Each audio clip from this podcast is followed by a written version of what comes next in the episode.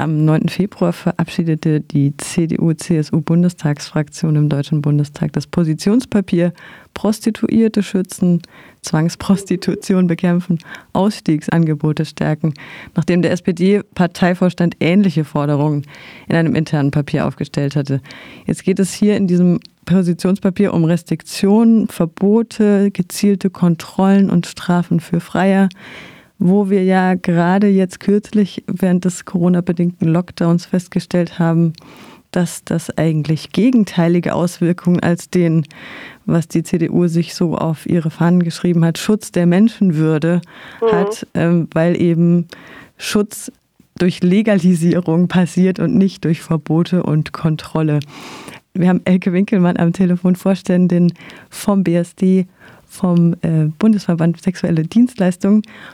Sie sind auch Bordellbetreiberin in Berlin und seit über 30 Jahren in der Branche, also eine Fachfrau, würde ich mal vermuten. Ähm, ich würde gleich zur Professionalisierung kommen. Da haben Sie ja in Ihrer Pressemeldung geschrieben, es gibt wenig Angebote zu Kursen, Seminaren oder Workshops für SexarbeiterInnen. Und ähm, AbolitionistInnen malen ja gerne so dieses Horrorszenario wie denn eine Ausbildung zum Beispiel für eine Sexarbeiterin, für einen Sexarbeiter aussehen könnte. Also in der Branche ist es ja so, dass einfach junge Frauen oder junge Männer, die dazukommen, von erfahrenen KollegInnen eingelernt werden. Wie soll denn jetzt in Ihren Augen eine Professionalisierung äh, stattfinden und aussehen? Ja, da gibt es mehrere Möglichkeiten. Da ich selber Betreiberin bin und auch selber gearbeitet habe, also weiß ich einmal, wie die Arbeit funktioniert. Und äh, in meinem Bordell ist das zum Beispiel so, dass wir Frauen äh, die Möglichkeit geben, äh, die ganz neu einsteigen wollen, die bekommen eine Einstiegsberatung. Die ist dann nicht nur theoretisch, dass man über die Gesetze aufklärt und äh, über die unterschiedlichen Gesundheitssachen irgendwie spricht, sondern die ist auch äh, ganz praktisch. Ja, und es gibt äh, zum Beispiel, äh, gibt es Möglichkeiten, es gibt zum Beispiel Workshops, die wir auch bei uns anbieten. Dann kommen äh, Frauen, die selber arbeiten, kommen in den Laden und äh, sprechen dann über all die Dinge, die die Frauen irgendwie für ihre Arbeit gebrauchen können. Mhm.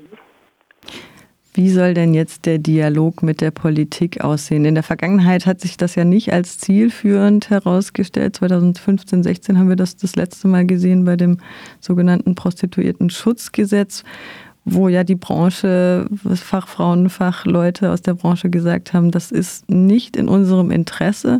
Es wurde aber trotzdem so umgesetzt und ähm, ja, die Leute wurden angehört, aber dann einfach ignoriert. Wie sieht das denn jetzt gerade aus mit diesem Dialog mit den Politikerinnen und Politikern? Also es gibt immer vereinzelt äh, Politikerinnen und Politiker, äh, die uns durchaus verstehen und auch zu einem Dialog bereit sind. Und die gibt es auch in allen Parteien.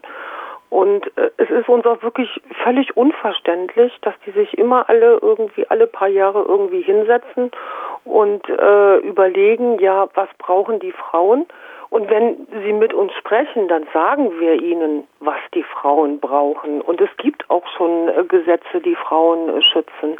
Also es gibt durchaus die Möglichkeit, was gegen Menschenhandel zu machen und was gegen Zuhälterei zu machen. Und die Idee, irgendwie Umstiegsprogramme, also aus der Prostitution in andere Berufe äh, zu verhelfen, das ist ja gar keine schlechte Idee. Sowas lehnen wir überhaupt nicht ab. Aber alle paar Jahre wieder irgendwie zu überlegen, ob eine Frau äh, mit 18 schon irgendwie entscheiden kann, ob sie in die Prostitution einsteigen kann oder nicht, das lehnen wir einfach ab. Das ist ja auch einer der Punkte, der in diesem Positionspapier steht, dass mhm. die CDU, CSU sich stark macht für ein Verbot der Prostitution unter 21 Jahren. Das kommt im, in Ihrer Pressemeldung einem Arbeitsverbot Richtig. gleich. Mhm. Von deklaratorischen Gesetzen halten wir nicht viel, heißt es dort weiter in der Pressemeldung. Wie kann denn Stärkung von Sexarbeiterinnen und Sexarbeitern einfach ganz praktisch aussehen? Also wissen Sie, wenn die Presse, überhaupt die Medien die Prostitution immer so schlecht machen, wenn darüber gesprochen wird, dass äh, Kunden ja kriminell sind, also wie können denn unsere Kunden kriminell sein? Also dann wertet das ja natürlich das Gefühl einer Sexarbeiterin überhaupt nicht auf stark machen kann man Frauen, indem man ihnen Dinge mit an die Hand gibt, indem man ihr Selbstbewusstsein stärkt. Und dazu muss natürlich die Politik erstmal aufhören, einfach immer über die Frauen entscheiden zu wollen, sondern einfach auch mal gucken, was wollen die Frauen denn eigentlich, ja? Das ist entscheidend. Es gibt ja sehr viele Beratungsstellen, Treffpunkte, die Bundesverbände BSD und BESD. Gibt es denn auch eine klassische gewerkschaftliche Organisation von Sexarbeiterinnen und Sexarbeitern? Nee, gibt es nicht. Hm. Also eine richtige Gewerkschaft gibt es nicht, nein. Hm. Jetzt interessiert mich noch die ähm, in Anführungsstrichen unliebsamen Straßenstriche, auch die werden in diesem Positionspapier der CDU-CSU erwähnt. Da soll mit Sperrbezirksverordnungen vorgegangen werden. Das ist keine neue Idee. Dagegen halten Sie in Ihrer Pressemeldung Köln, Bonn, Städte die Straßenprostitution gemeinsam mit SexarbeiterInnen, so wie sie es brauchen, gestaltet haben. Mit Anwesenheit von Polizei, Ordnungs- und Gesundheitsamt, mhm. mit Fachberatungsstellen in der Nähe. Da fiel dann immer wieder das Schlagwort Verrichtungsboxen. Das hört sich erstmal sehr kalt und steril an, wird aber sehr positiv aufgenommen. Können Sie das Konzept erklären und die Erfahrungen damit? Also erstmal äh, bietet die Sexarbeit eben einfach eine große Vielfalt und viele denken irgendwie so Straßenstrich wäre irgendwie so das allerletzte. Das ist aber einfach eine Form der Sexarbeiterin und es gibt Frauen, die entscheiden sich für diese Form der Sexarbeit. Und äh, warum soll es dann nicht irgendwie einen Platz geben, was weiß ich, einen Parkplatz geben, wo äh, Hygienemöglichkeiten sind, wo es eine Dusche gibt, wo es eine Toilette gibt, wo es Boxen gibt, wo man vielleicht mit dem Auto reinfahren kann, wo es Ansprechpartner gibt, wenn es irgendwelche Probleme gibt. Das äh, spricht doch überhaupt nicht dagegen, dass man sowas einrichtet. Und das hat Köln gemacht. Und das könnten eigentlich auch andere Städte machen. Mhm. Was steht dem im Wege? Die Politik. ja, oder auch einfach, weil viele Leute, äh, auch die Politiker und Politikerinnen, einfach irgendwo denken, das ist eine Form, die man irgendwie abschaffen muss. Das ist irgendwie so das äh, allerletzte in der Sexarbeit. Das entspricht aber nicht den Tatsachen. Mhm.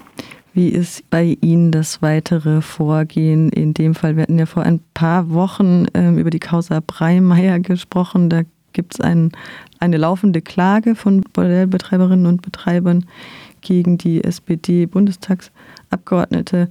Es ist ein langer Kampf, der wahrscheinlich auch ermüdet, wenn immer wieder die gleichen Forderungen aus der Branche geäußert werden. Wie geht's weiter? Ja, wie geht's weiter? Da warten wir irgendwie auf Antwort von der Staatsanwaltschaft äh, aus Berlin. Ich bin äh, auch eine Frau, die das nicht wollte, was Frau Breimeier gesagt hat. ähm, wir warten einfach irgendwie ab und äh, wenn Sie hören, dass Sie schon 30 Jahre dabei sind, dann wissen Sie, dass wir einen langen Atem haben und dass wir uns einfach nicht unterkriegen lassen und einfach äh, weiter dafür kämpfen, dass wir irgendwie auch mal sowas wie Rechtssicherheit haben. Ne? Wissen Sie, wenn Sie so lange irgendwie ein Modell haben wie ich, dann gibt es immer irgendwie wieder Politikerinnen und Politiker, die irgendwie sagen, ja, nein, sowas müssen wir zumachen, wir müssen das Sexkaufverbot einführen. Wie soll ich denn irgendwie mal sicher irgendwie arbeiten können?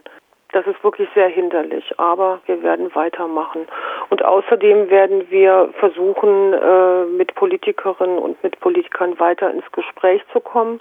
Es gibt da gute Ansätze und ähm, da werden wir einfach weiter dran arbeiten. Außerdem gibt es auch noch die Kampagnen Bordelle öffnen, Sexarbeit gleichstellen und genau, genau. Sexarbeit Guter Hinweis. Vielen Dank. Können wir dann auch nochmal verlinken auf unserer Website. Genau, genau. Das wäre schön, wenn wir da irgendwie noch Unterstützerinnen und Unterstützer finden.